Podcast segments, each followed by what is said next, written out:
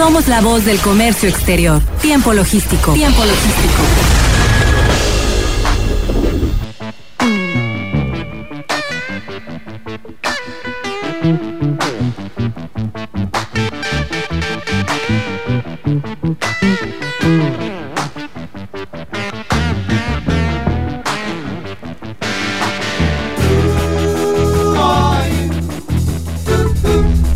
¿Qué tal amigos? Bienvenidos una vez más a Tiempo Logístico. Como siempre les he dicho, el primer programa de radio en todo el país en especializarse en esta materia, en el comercio exterior, en la logística, en el transporte, en las aduanas. Y bueno, aquí feliz de estar en esta mesa este jueves, eh, pues como siempre les digo, donde solamente los, los osados se sientan al micrófono. Mi querido amigo Raimundo Fuentes me acompaña hoy. ¿Cómo estás? Paco, ¿cómo estás? Muy buenas tardes. Como siempre, es un gusto estar de vuelta en esta mesa desde la 92.9 FM de Radio Turquesa, la Mesa del Comercio Exterior, desde Manzanillo para el Mundo. Y estamos transmitiendo también a través de Facebook Live. Estamos en Instagram también. Denle like a nuestra página de Facebook Tiempo Logístico y próximamente en TikTok. Ah, no es cierto. ya bailarás bailando. Tú, ya bailarás tú. Bueno, pues este, vamos a darle avance a este asunto. Pues siempre especialistas en la materia se comunican con nosotros para compartirnos parte de toda esa especialidad que tiene cada uno de ellos. Y hoy eh, tenemos a alguien que realmente, eh, pues a mí me complace mucho tenerlo. Es un especialista eh, que casi todo el mundo en materia del comercio exterior sabe quién es.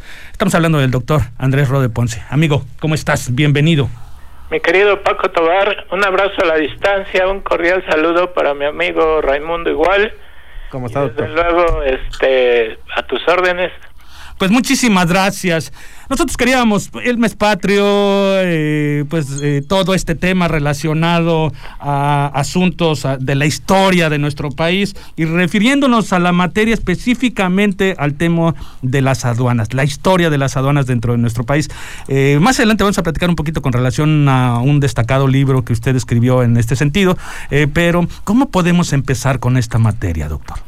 Pues por el inicio, ¿por qué no arrancamos con la colonia? Adelante, por favor. Pues nos conquistan, se ponen aquí y el rey español manda a ordenar el comercio exterior con cinco ejes diabólicos verdaderamente, ¿no? Primero el monopolio del comercio transatlántico entre España y sus colonias, estableciendo que solamente podía hacerse entre dos puertos, Veracruz y Sevilla.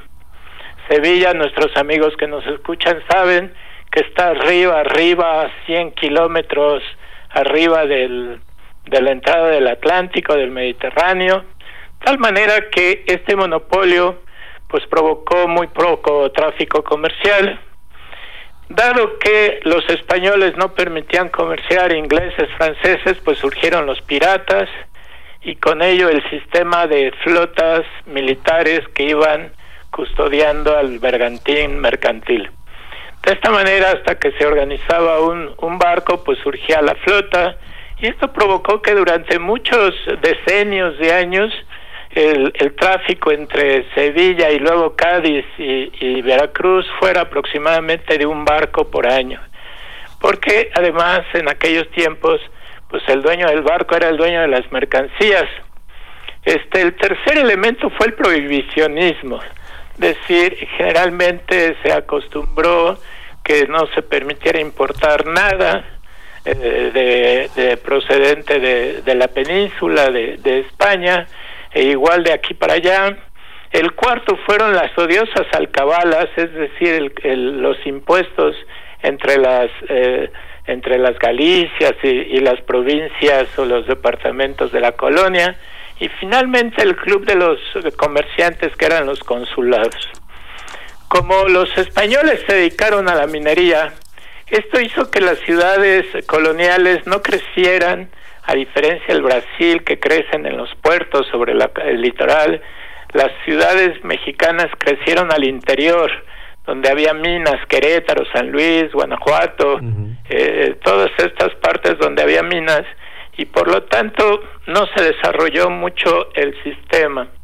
Este, dado que eh, se privilegiaba el consumo interno, entonces, y estaba prohibido el comercio, eh, el nao de China, que tenía un sistema logístico naviero particular, porque el, las corrientes marítimas de América van hacia, hacia el oeste eh, por el meridiano sur, es decir, a la altura de Callao, Lima, y regresan de, del oriente del, de Asia hacia, hacia el este, hacia América, por el, septentrional norte, es decir, por los flujos comerciales, que vendrían dando en el puerto mexicano, en aquel entonces español, colonial, en el puerto del Pacífico más al norte de México, que a lo mejor nuestros oyentes saben que era lo que hoy es San Francisco, California.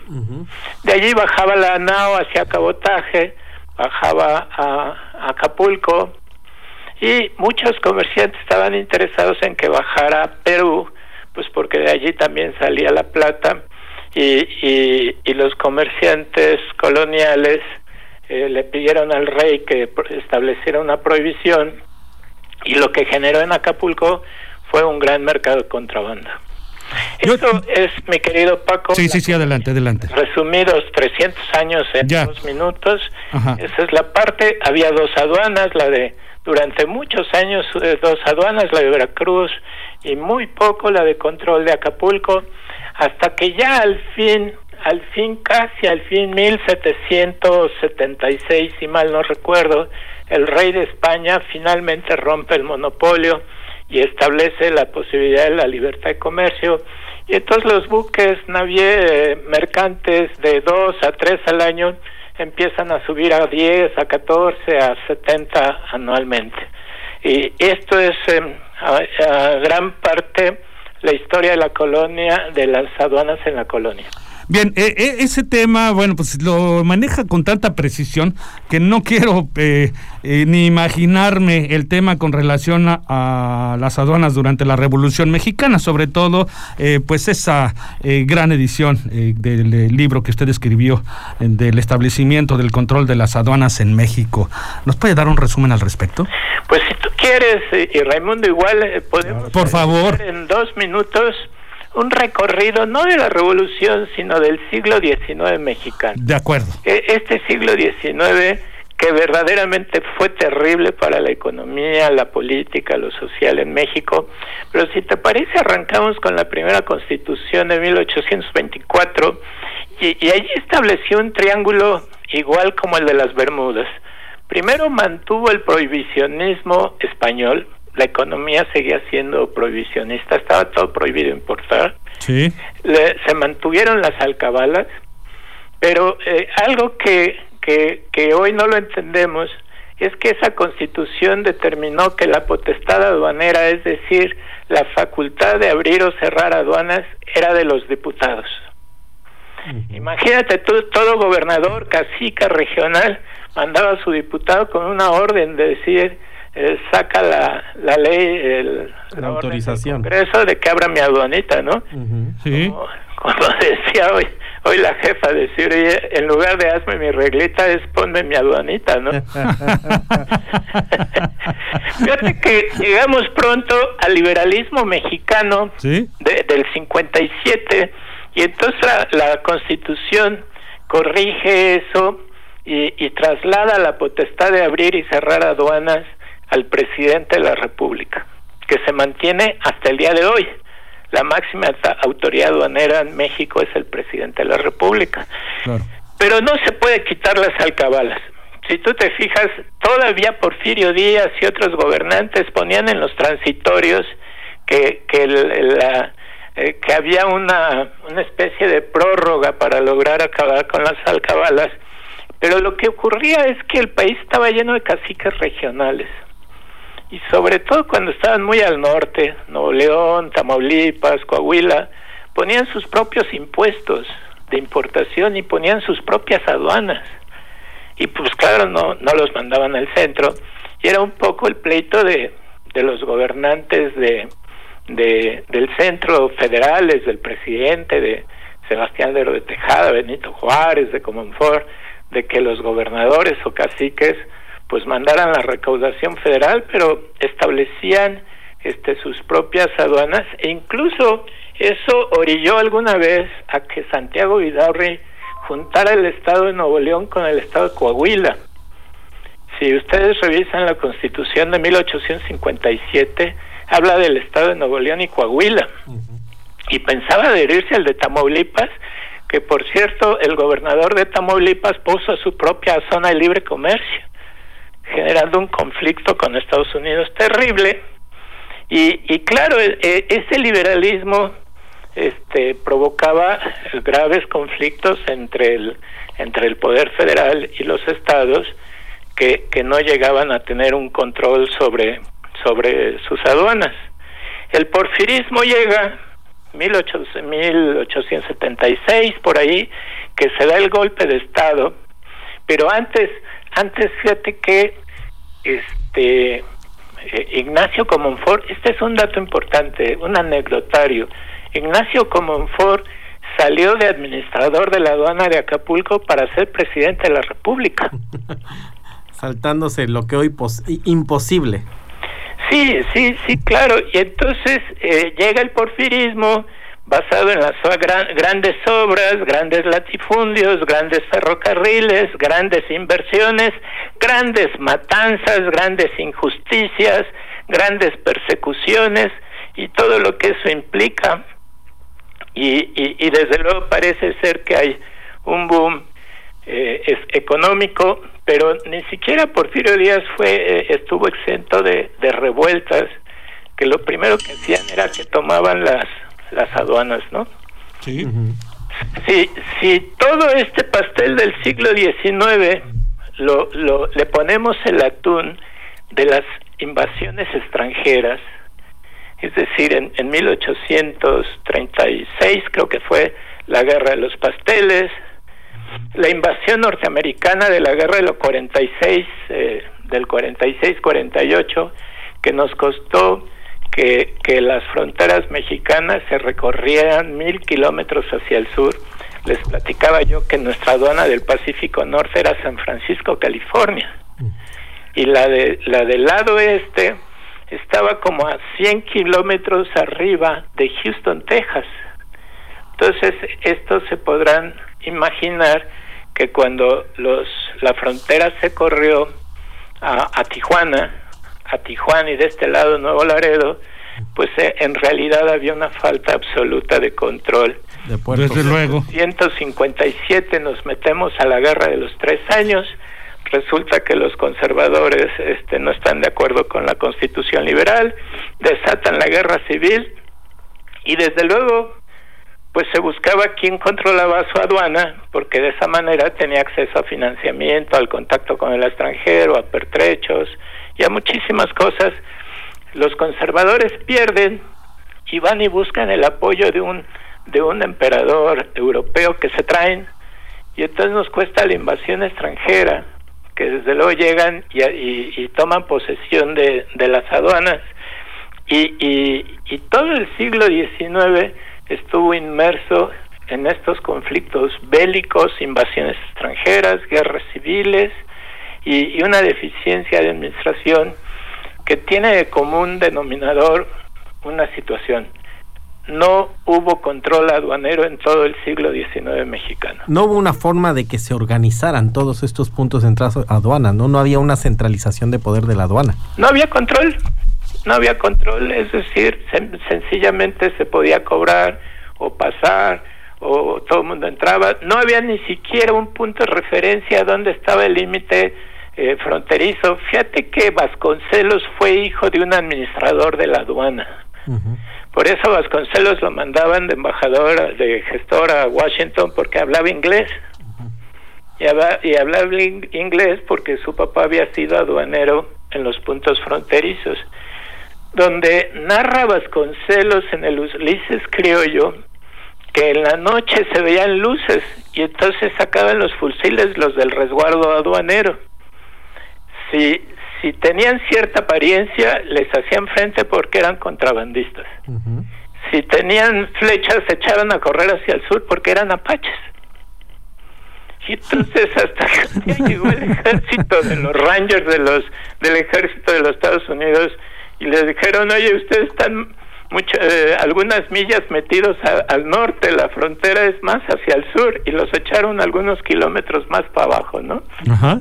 Eh, es decir, el siglo XIX fue absolutamente de una falta de control aduanero, ¿no? Y en eso se desata la revolución, 1910, y entramos al siglo XX. Y entramos al siglo XX pues con una guerra civil no, no solo corrigió las injusticias, sino que nos dio un proyecto de, de nación y una identidad nacional, ¿no? Qué interesante todo lo que nos está platicando. Desafortunadamente estamos en radio, eh, doctor, y eh, eh, de ahí podríamos decirnos que nos tendríamos, para terminar, tendríamos que brincarnos hasta que se conforma la figura del agente aduanal con Venustiano Carranza. Pues yo diría que dos cosas, mira, Carranza establece por primera vez el control aduanero en el país con varios decretos, uno creando el resguardo aduanal, fortaleciendo las aduanas en todo el territorio, los litorales mexicanos, y durante todos esos nos las llevamos hasta hasta los años 1990. Caray, ya, ya se vino muy cerquitas. Sí, porque si no se, se, nos alarga todo el tema. Entran los comerciales y ya, los dejo para el próximo año seguir con la historia, ¿no? Es decir, se fortalecieron las aduanas eh, y, y las aduanas contribuían con 20, 40% del ingreso tributario nacional. Y, fíjate que fue una parte de la vida que, que se conoció como de proteccionismo o sustitución de importaciones y sin embargo este, las aduanas contribuyeron con un porcentaje elevadísimo al, al ingreso tributario nacional. Cuando entra la política aduanera neoliberal de los años 90 para acá, se, se, se, se, se priorizó la facilitación se priorizó la facilitación a grado tal que los proyectos eh, de los últimos que pasaron era que el camión no durara más de 10 segundos en la activación del mecanismo y que el 98% de las ocasiones el mecanismo de selección automatizado, el, el semáforo, mandara verde. Mandara verde. Es decir, y, y esto lo que provocó es que junto con los tratados de libre comercio y la desgrabación unilateral, es que hoy las aduanas no contribuyen ni siquiera con el 1% del ingreso tributario nacional. Los cálculos andan en el punto 7 por allí. Y, y, la otra cuestión es que el, el de, de lo que las aduanas cobran, el impuesto de importación es aproximadamente el 7%. Es decir, que las aduanas mexicanas están cobrando IVA y IEPS. ¿Sí? Esto, además de la privatización, todas las principales funciones del control aduanero se privatizaron. La transmisión electrónica, la prevalidación, el reconocimiento aduanero, eh, los recintos fiscalizados, este, prácticamente todo se privatizó.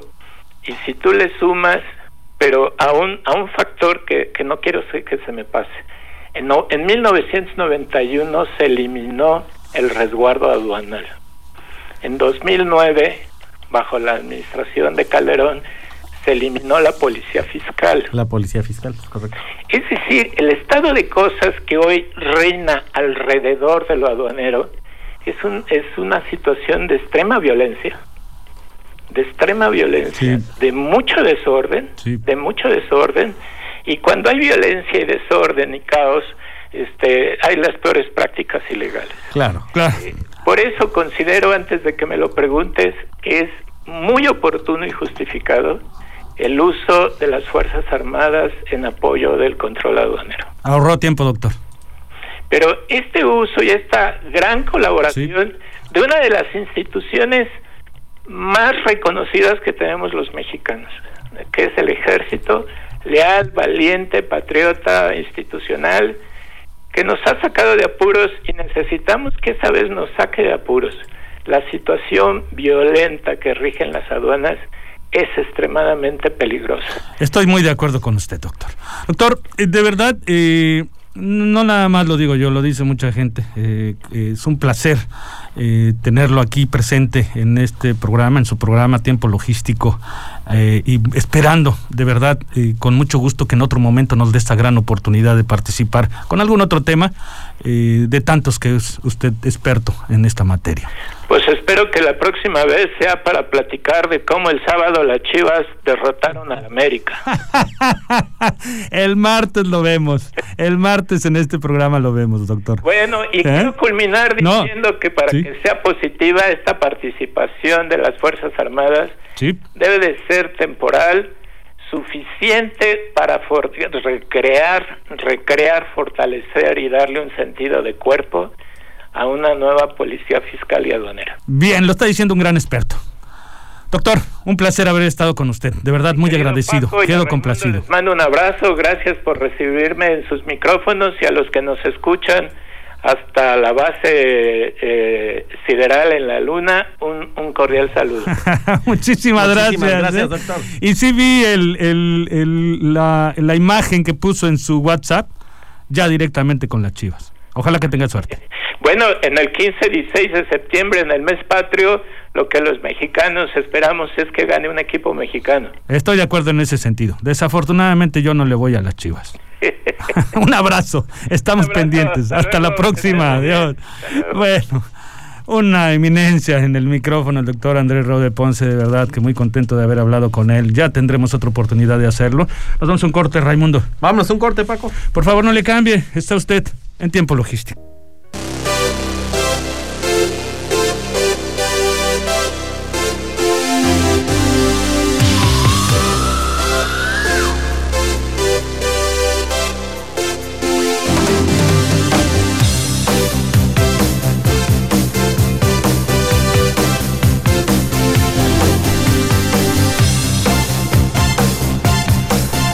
de Estamos aquí de regreso en tiempo logístico, agradecido con cada uno de ustedes que nos esté acompañando en este momento y hay que mandarle un saludo a todos los que nos estén escuchando en cualquier agencia donal, en cualquier oficina de transporte, en alguna operadora, en cualquier empresa eh, prestadora de servicios del, del, medio, del comercio exterior. Un saludo a todos ustedes. Y bueno, eh, en este programa también tenemos que darle apoyo a todas esas empresas nacientes en el puerto de Manzanillo, esas empresas pujantes, en las cuales después nos damos eh, cuenta a los pocos años de que crecieron de Y este es el caso de e RMP, Rededores y Mofles del Puerto. Y tenemos a su director general, al contador el René Puentes. René, ¿cómo estás? Buenas tardes, bienvenido a Tiempo Logístico. ¿Qué tal, Francisco? ¿Cómo estás? Buenas tardes. Muy bien, muy, muy, contento de estar aquí contigo. Un saludo, amigo. ¿Cómo estás? Pues muchas gracias por llamarnos y bueno, pues este, eh, yo quiero ahorita mandarle un mensaje eh, a todos los empresarios, eh, transportistas sobre todo, porque al final de esta breve entrevista vamos a hacer un regalo. ¿Estás de acuerdo? Claro que sí. Eso. RMP Radiadores Mofles del Puerto. ¿Qué nos puedes decir brevemente? ¿De qué se trata? Pues sí, mira, amigo como bien saben ya, este, varias empresas aquí transportistas, como lo mencionan, nos conocen. Eh, pues ya tenemos dos años aquí en Manzanillo. Somos una empresa especializada en el mantenimiento de radiadores y de mofles. ¿Han, tienen algún sistema de implementación de medidas de prevención en este momento? Sí, mira, claro, estamos ahorita adaptándonos a las medidas y trabajando con, con todas las medidas ¿no? que nos indican. Este, eh, en base a eso metimos un servicio adicional que es el servicio de domicilio. Entonces nosotros te apoyamos y vamos a, tu, a tu negocio. Correcto. Este, eh, dentro em, del trabajo que se realiza eh, para las empresas, bueno, de lo que tú prestas en tus servicios, por supuesto, para las empresas que prestan servicios de, de, viajes locales o foráneos, ¿cómo puedes fortalecerlos a ellos? Sí, mira, yo los invito a que tomen en cuenta y realicen los servicios preventivos para que eviten por algún calentamiento o, algún daño en, cuanto a algún mantenimiento que tenga que ver con el radiador. Ajá, un sondeo. Lo, hagan, ¿no? Exactamente, sí, un sondeo, este, alguna reparación, alguna fuga o algo, que lo tomen en cuenta es muy importante para el buen funcionamiento de la unidad y que no se vaya a quedar en el camino, ¿no? Si, si tu empresa realiza servicios o, o viajes este, foráneos, pues es muy importante estar al día con esos servicios preventivos para que no falle. Ok, eh, creo que cuentas con un nuevo servicio, ¿nos puedes platicar de él? Sí, mira, justamente este mes empezamos con un nuevo servicio de mantenimiento y servicio de aire acondicionado automotriz y obviamente también para unidades como para los camiones este, cabinas duas también. Okay. contamos, es un servicio nuevo que estamos abriendo, este mes lo, iniciamos. Bueno, ¿y se especializan en algo, René? Sí, sí, sí, sí, claro. ahora sí que en el mantenimiento de radiadores y de escapes, ahora sí que es el servicio principal y como te comentaba, un nuevo servicio que tenemos es el mantenimiento de aire acondicionado automotriz. Correcto. He escuchado mucho con el tema relacionado a que mejoran cualquier presupuesto, ¿sí es cierto? Sí, claro, mejoramos cualquier presupuesto, somos somos expertos en lo que hacemos. Eso. sobre todo sobre todo que la rapidez, ¿no? También nosotros sabemos que para una empresa que se dedica al ramo de, del puerto, ¿Sí? pues es muy importante el tiempo, ¿no? El tiempo que te tardas en, en, ofrecer, en hacer un servicio y entregarlo. Entonces, nosotros consideramos eso eh, importante y nuestros trabajos prácticamente los entregamos al día. Muy bien, René, muy bien. Eh, ¿A las flotillas también les das atención? Claro, sí, hay atención personalizada eh, por parte de mía y del técnico que está ahí con nosotros para empresas grandes, incluso también manejamos algún crédito este, pueden hacer contacto con nosotros y o, avisarnos y vamos y los visitamos también para bien pues, ahora sí yo quiero decirle a todos los empresarios del transporte a todos aquellos que estén escuchando este programa en este momento si saben de alguien por favor coméntenle y tomen el dato. A ver si no estoy mal René. En esta semana contamos bueno, ustedes evidentemente RMP cuenta con un 10% de descuento en cualquiera de sus servicios, solo con mencionar que escucharon hoy eh, esto aquí en Tiempo Logístico. Aquí en tu programa. Así es, nosotros queremos apoyar de esa manera ¿Sí? pues, para que nos visiten. Bien, pues muy bien. René, ¿en dónde te pueden localizar o cómo te pueden localizar, René, en determinado momento? Estamos, estamos aquí en el barrio 1, a espaldas de la central camionera ahí nos encuentran, ahí está el taller. A un lado de Mariscos Carlos, ¿no? Ah, enseguida de Mariscos Carlos. Ok. Ok. El teléfono es eh, eh, 314-11-40312, ¿es correcto? así es, poquito. Ven, pues ahí está, hermano. Pues muchísimas gracias por tu intervención el día de hoy. Yo repito, en esta semana cuentan con un 10% de descuento para cualquiera de los servicios de RMP. esta y la siguiente semana. Esta, órale, esta y la siguiente semana. Nada más con que diga que escucharon eh, la entrevista en tiempo logístico. ¿De acuerdo? Sí, aquí contigo, mi querido Paco. Te estimo mucho, hermano, y te mando un abrazo fraternal. Estamos en contacto próximamente. Gracias y éxito con RMP. Que estés bien. Gracias. Bueno, pues nosotros vamos a un corte ligero y vamos a regresar con más información especializada en materia del comercio exterior. ¿Te parece bien, Raimundo? Listo, vámonos. Nos vamos.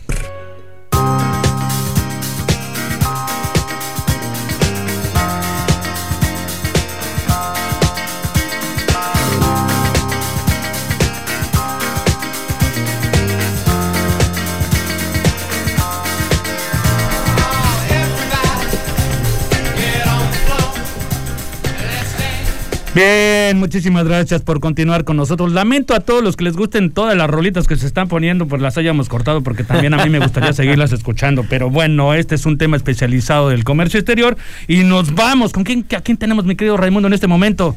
Tenemos nada más y nada menos que al licenciado Alejandro Yescas en la línea telefónica. ¿Cómo estás, mi buen Alex? ¿Qué tal, mi estimado Ray? Un gusto saludarte. Igual aquí a al buen Paco, que, me da gusto ya verlo reincorporado nuevamente. Muchas gracias, amigo. Y feliz, contento, como siempre, con toda la disposición para estar aquí con ustedes. Dándole lata al comercio exterior, dice. Se inician eh, los preparativos y pruebas para el DODA y PITA en el Aeropuerto Internacional de la Ciudad de México. ¿Cómo está este tema, querido amigo? Así es, mi estimado Paco. Y, fíjate que antes de empezar con el tema, déjame decirte que muy interesante la participación del doctor Andrés Ross. Ah, fascinante. Eh, que, nos hizo un recorrido muy breve, pero interesante de la historia de las aduanas. Eh, lo menciono porque conociendo lo que ha sido nuestro pasado, todo lo que se ha tenido que que, que trabajar para que tengamos lo que lo que hoy eh, tenemos como herramientas y infraestructura pues podemos entenderlo no eh, los esquemas de control que el SAT ha establecido las autoridades han establecido eh, por qué existen hacia dónde van y bueno, el sistema aduanero mexicano es uno de los que a nivel mundial tienen más controles automatizados y aún así muchas veces eh, tanto autoridad como usuarios quisiéramos que estos fueran más amplios y ligeros, ¿no? La autoridad para fiscalizar mejor y nosotros para entender eh, eh, de mejor forma lo que es la facilitación del comercio exterior. Eh, deja, deja mencionarte que ya entrando un poquito más en materia de lo, de lo que sería mi participación el día de hoy, eh, el pasado 15 de enero, el Servicio de Administración Tributaria empezó a informar sobre cambios en la validación de la información que se transmite para generar el DODA, señalando que el campo del código alfanumérico del autotransporte debería registrarse de forma obligatoria y señalaba solamente en qué casos podría aplicarse una excepción.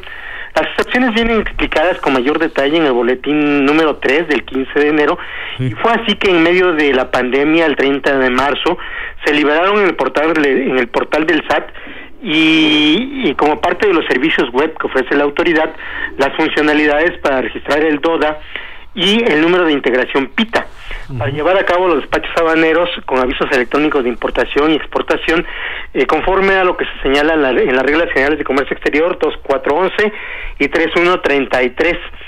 En el boletín número 8, que se dio a conocer el pasado 6 de julio, fue que nos informaron sobre estos cambios que se habían hecho. Me imagino que por el periodo de la pandemia fue que no se le hizo tanta publicidad en su momento. Fue hasta el pasado 13 de agosto en donde mediante el boletín número 13 se hizo una mayor precisión de los cambios y actualizaciones en los lineamientos técnicos sobre los procesos automatizados y funcionalidades para generar el DODA o el número de integración PITA, en donde también se señaló que este segundo elemento podría empezar a utilizarse en aduanas que ya tuvieran implementado los componentes del PITA. De esta forma, algunas aduanas han ido informando sobre los lineamientos y condiciones en las cuales se podrían estar realizando pruebas. Es por ello que esta semana en la aduana de la AICM, a través de la Asociación de Agentes Aduanales, hizo un llamado a eh, destacar la importancia de realizar pruebas eh, y donde eh, volvió a señalar horarios y carriles para llevar a cabo estas pruebas en conjunto con la aduana. Es necesario hacer una pausa aquí y mencionar que, que bueno, dentro de todo este tema, eh, las diferentes plataformas tecnológicas que cada agente aduanal tenga contratado, adquirido para llevar a cabo el registro de sus pedimentos, eh, elaborar la documentación que se requiere para iniciar el despacho aduanero, debiera estar ya actualizada y preparada conforme a estos últimos cambios señalados en el boletín 13. Pero adicionalmente a estas adecuaciones que tienen que ver con sistemas, eh, se tiene que tener también algunos otros temas en cuenta. Por ejemplo, los transportistas, eh, obviamente ya muchos de ellos cuentan con su CAT, eh, pero deberían de verificarse en todo caso si no tienen alguna eh, situación contractual y que estén debidamente relacionados con la razón social o el nombre de la persona física, para aquellos cambios que de repente se van realizando y que bueno, el tema del CAT en muchas ocasiones pues pudiera no, no, no pintar como algo muy importante, sin embargo a partir de la liberación de estos esquemas pues empieza a tener cada vez, cada vez mayor relevancia. Asimismo, el tema de los gafetes únicos de los, de los operadores de las unidades eh, toma, toma ya una relevancia mayor y vemos cómo, de alguna forma, diferentes elementos y proyectos que el Servicio de Administración Tributaria venía impulsando y desarrollando a lo largo de los últimos tres, cuatro, cinco años, pues empiezan a integrarse y a tomar forma dentro de los diferentes esquemas de control. Eh, los mismos transportistas deberán compartir y, actualizar con los agentes aduanales esta información a efecto de que eh, se actualice la información dentro de las diferentes plataformas tecnológicas de, que utilizan para capturar sus pedimentos y registrar el DODA. Eh, asimismo, es importante que se identifique eh, por parte de los agentes aduanales en qué, en qué operaciones es obligatorio transmitir el CAT y el número de transporte, ya que, como mencionamos anteriormente, existen algunas excepciones en las cuales no es necesario tener esta información o transmitirla para obtener el DODA. Hasta el momento los boletines oficiales no señalan un periodo de pruebas, es decir, no tenemos una fecha eh, como tal eh, eh, presente. Es a través de las asociaciones de agentes aduanales en donde nos han compartido esta información y hay que recordar que, que en el periodo de pruebas no, no la autoridad no levanta incidencias simples debido a que los sistemas y los procesos están en un proceso de maduración. Incluso la preparación por parte de la información de, eh, eh, eh, para los transportistas y los agentes aduanales, pues lleva su tiempo. La actualización de plantillas y temas relacionados con el parque vehicular y por parte de las agencias aduanales, pues recabar esta información y registrarla en los sistemas. En ocasiones la inercia de la operación y el sentido de la urgencia eh, hacen que, mm, que nos indican nuestros clientes eh, en relación con su operación y con el sentido de responsabilidad que muchas agencias banales tienen, eh, nos, nos, nos eh, provoca que otorguemos soluciones y no molestias, lo cual hace que muchas veces nos dé pena o no queramos preguntarles a los clientes información que es necesaria para el proceso de despacho. En este caso que nos ocupa, creo que es importante la coordinación tanto con transportistas como con clientes, porque dentro de los preparativos que se deben de tener para esta para este proceso de pruebas es importante, como mencioné anteriormente, que los proveedores proporcionen la información de su CAT de los gafetes únicos de sus operadores y recordemos que en muchos de los casos eh, los agentes aduanales, es cierto, utilizan transportistas locales, sobre todo cuando eh, se utiliza el despacho a través del burreo, como coloquialmente se conoce, pero hay clientes y hay operaciones que requieren de un transporte en específico, un transporte ya por parte del cliente o un transporte que eh, es especializado para el tipo de operación que se va a realizar. Y en esto, pues obviamente eh, debemos de molestar para efectos de tener esta información que se hace necesaria ya para el despacho aduanal. Eh, asimismo, en algunas aduanas existirán algunas peculiaridades, como es el caso de la AICM, RAI no me dejará mentir, que por ejemplo en el caso del aeropuerto hay operaciones que se realizan a pie, el, el tramitador con el diablito eh, o, con el diablito, ¿no? Eh, eh, a veces se ve que lleva un tramitador ahí algún bulto y no no precisamente es el lonche no sino que es la mercancía que se está despachando de importación e incluso de exportación. La coordinación y la correcta administración de esta información también es importante porque a veces en nuestros sistemas eh, podemos tener dos o tres veces registrados al mismo proveedor y con información diferente, lo que podría afectar eh, eh, la generación del DODA y eh, eh, aunque nuestra plataforma tecnológica esté actualizada, hay cosas que dependen más del manejo de la información del ejecutivo que esté generando el DODA y no tanto de la aplicación como tal. Y del manejo del transportista también de la documentación. Claro, definitivamente, ¿no? y, y, obviamente esto ocurre cuando la agencia banal y obviamente los transportistas pues eh, tienen operaciones en diferentes aduanas. hay que considerar pertinente que también se pueda tener herramientas para validar la información. La lectura de los códigos QR de los gafetes es importante porque a través del código de QR del gafete podemos identificar si un gafete está activo, si está registrado para el CAT que el transportista nos está indicando y además si está autorizado para presentarse ante la aduana en donde se está realizando el despacho. Como verán, pues son diferentes temas en donde pues eh, es importante la preparación de toda la información y, que obviamente va a requerir una coordinación entre entre diferentes actores relacionados al despacho. Mi buen Alex, no mm, rápidamente porque se nos acaba el tiempo. Te quiero preguntar, eh, ¿este era un tema que ya no andaba muerto, andaba de parranda o qué pasó? Porque eh, mucho, ya había un calendario de pruebas, se supone que ya deberíamos estar en el tema de Pita y todavía no, no se ve esta este movimiento. ¿Y sabes qué me preocupa algo? Y, te lo, y lo voy a decir con toda franqueza. El día, en esta semana, en una de las mañaneras, el presidente dijo eh, o insinuó que en actos de corrupción se había contratado altas tecnologías en, la, en las aduanas. Y esto me, me, preocupa que, que, vuelva a poner un lastre al, al tema de Pita. ¿Tú cómo lo percibes? Fíjate que, que, que, de hecho, yo iba a iniciar mi participación señalando de alguna forma que, que las pruebas ya nos habían invitado con anterioridad y, en el caso del aeropuerto. Pero efectivamente, yo creo que sí seguíamos en la parranda, mi estimado Rey, porque no se, no se tomó o no se percibió con la importancia que este tema debe de tener.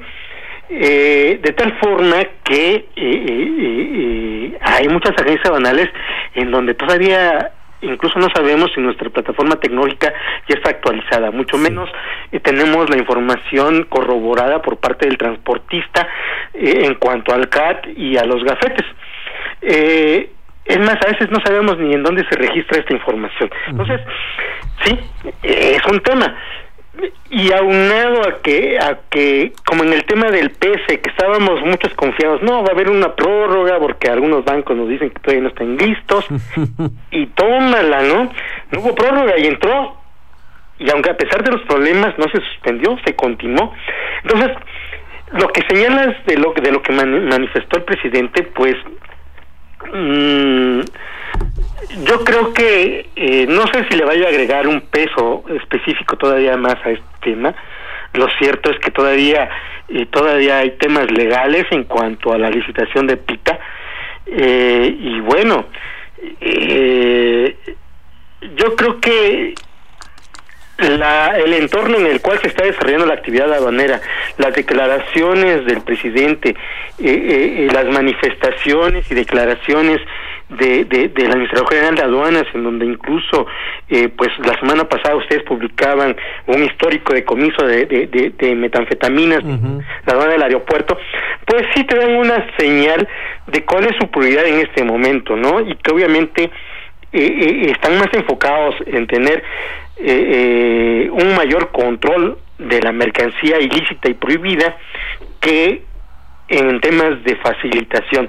Confiemos en que los procesos tecnológicos más tarde que temprano nos puedan dar esa sensación de, facilitación, ¿no? Creo que creo que hay que seguirle apostando a la tecnología, que al final de cuentas, eh, eh, eh, haciendo un poquito de paralelismo con lo que nos comentó el doctor, pues ya de la época de las canicas y del disquete, en donde iba el pedimento y no digamos de las sábanas, pues creo que sí se ha avanzado bastante. Claro, no podemos demeritar toda esa tecnología que, que ha servido para, para detener malas prácticas en materia aduanera.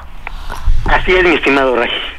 Pues mi querido Alex, eh, de verdad que siempre nos complaces con tu forma de presentarnos la noticia sobre todo este tipo de información tan especializada. Y bueno, eh, pues yo quisiera eh, saber em, dónde, bueno, tú, yo sé que tú estás llevando a cabo diversos proyectos y estás este, al frente de una empresa que se llama Craft eh, Tech, si no me equivoco, ¿está bien? Así es, mi estimado Paco. Platícanos brevemente de ella, por favor. ¿A qué se dedica? Fíjate que es una, una empresa en donde este, se están desarrollando soluciones de software, redes y seguridad informática. Eh, obviamente eh, eh, dirigido al público en general, pero pues aprovechando un poquito el expertise que traemos, pues vamos a empezar a explorar el tema dentro de lo que serían las plataformas de comercio exterior, cualquier necesidad que se pueda tener en materia de desarrollo de software, análisis y evaluación de sus redes y la seguridad que se manejan en ellas, pues estamos a sus órdenes. La empresa se llama Craft Tech y bueno, tenemos una página web que es craft-mediotech.com.mx y un, un correo electrónico que nos está sirviendo de contacto que es contacto arroba craft, c r a f t mediotech tsh.com.mx, mi estimado Paco. Pues ahí está, eh, para que los puedan localizar ustedes este, para cualquier servicio relacionado a eso. Sabemos que eres un experto en la materia, eh, eh, en ese sentido, a cualquier agencia aduanal, a cualquier empresa dedicada al servicio del comercio exterior, vas a caerles como anillo al dedo. Muchas gracias. Por ahí lo dijeron, ¿eh? Que te expresas de mí, mi estimado Paco, mm. y bueno, como siempre agradecido por los espacios que nos brindas y sobre todo con, con el auditorio, ¿no? Que siempre nos escucha atentamente. Agradecidos nosotros contigo, amigo, de verdad. Agradecidos. Muchas gracias, mi buen Alex. Esperamos estarnos escuchando próximamente contigo. Claro que sí, a tus órdenes. Gracias, gracias. Micro Raimundo, pues llegamos a la parte final de este programa. Llegamos a la parte final. Una disculpa para todos aquellos que nos estaban viendo a través de Facebook Live. En el primer bloque tuvimos unos inconvenientes con el Internet, pero bueno, ya nos pudimos reincorporar y este invitarlos a que nos sigan a través de la página Tiempo Logístico, asimismo estamos en Instagram, estamos eh, en Spotify, todos los programas desde hace más de un año se encuentran en la plataforma de Spotify, por, sobre todo para aquellos estudiantes o aquellos que se están involucrando en el medio aduanero, los invitamos a que nos escuchen y bueno, pues ahí van a conocer la opinión de los especialistas. Es correcto, eh, pues ya escucharon en la voz este, de mi eh, compañero de fórmula, mi compañero de conducción de tiempo logístico, Raimundo Rayo Fuentes. Nos despedimos de tiempo logístico, Raimundo, y su servidor, Paco Tobar. Hasta la próxima. Vámonos. En tiempo logístico agradecemos a nuestros patrocinadores y colaboradores, así como a todos los que depositan su confianza en nosotros y a ustedes por estar siempre atentos a la información y acontecimientos de comercio exterior en este programa. Todos somos parte de esta gran comunidad. Todos somos la voz del comercio exterior. Tiempo logístico. Tiempo logístico.